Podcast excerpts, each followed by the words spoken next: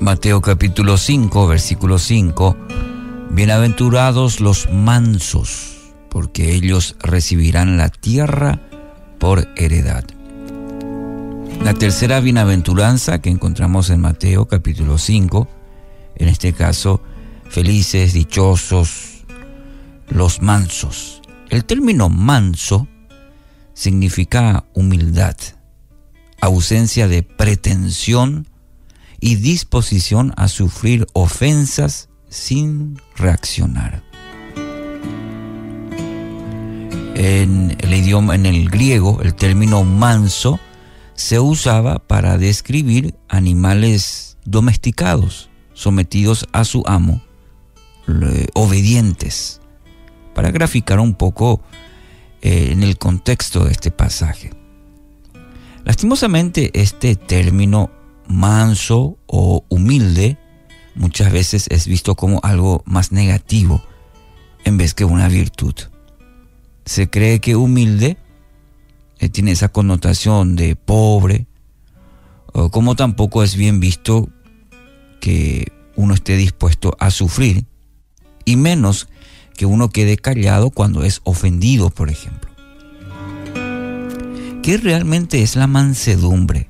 El ser manso. Es la persona que está bajo el control de Dios, es decir, mediante su Espíritu Santo, controlado por el Espíritu Santo.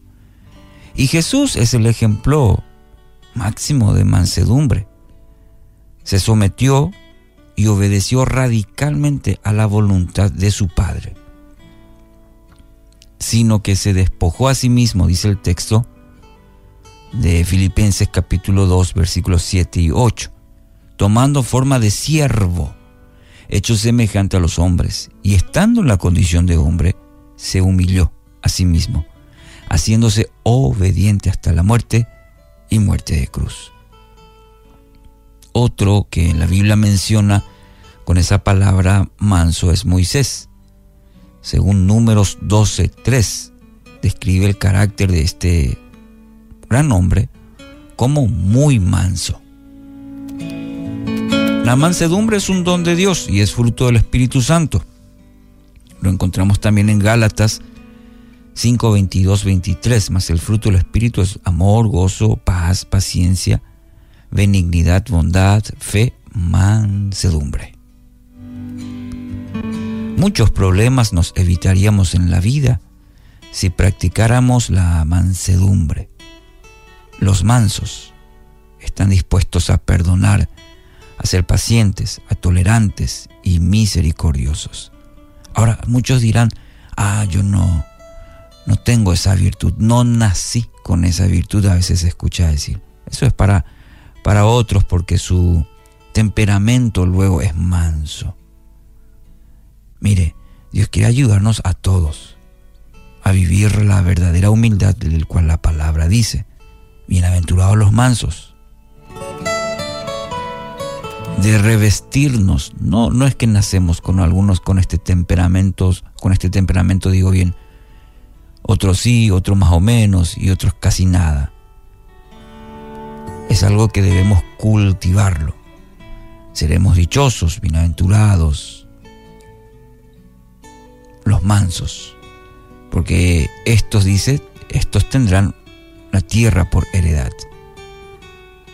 Dios quiere ayudarnos, repito, a vivir la verdadera humildad, la humildad del cual la palabra nos habla, nos, nos pone como meta. Mateo 11, 29, mire lo que dice, pónganse mi yugo, déjenme enseñarles, porque yo soy humilde y tierno de corazón, y encontrarán descanso para el alma. Eh, pónganse mi yugo, es decir, debemos colocarnos al lado de, de Jesús y permitir que Él nos enseñe, porque para eso vino a este mundo, para enseñarnos Él como maestro, el, el verdadero camino. Y una de esas características muy importantes que ya vimos el pasaje, yo soy humilde y tierno de corazón. Entonces caminen conmigo, pónganse el yugo Y así van a encontrar, van a aprender, dice Jesús, el verdadero descanso para el alma. Él nos dice que nos va a quitar, Él nos dice nos va a enseñar. Así que es un camino al cual todos los días debemos aprender y tratar de alcanzar esta meta. Bienaventurados los mansos, que se someten, los que aprenden a vivir bajo el control del Espíritu de Dios, mediante su Espíritu. Los que viven bajo el control de Dios en todas las áreas, en todas las áreas. No hay una que más sí, otra no, otra no. Viven sometidos, viven bajo el control de Dios mediante su Espíritu Santo. Entonces, hoy querido oyente, recuerda este principio. El verdadero dominio propio significa vivir, vivir, bajo el control de Dios. Y todos estamos llamados a este desafío, vivir eh, bajo el dominio bajo el control pleno de Dios. Según afirma la promesa, esto tendrá gran recompensa para nuestra vida.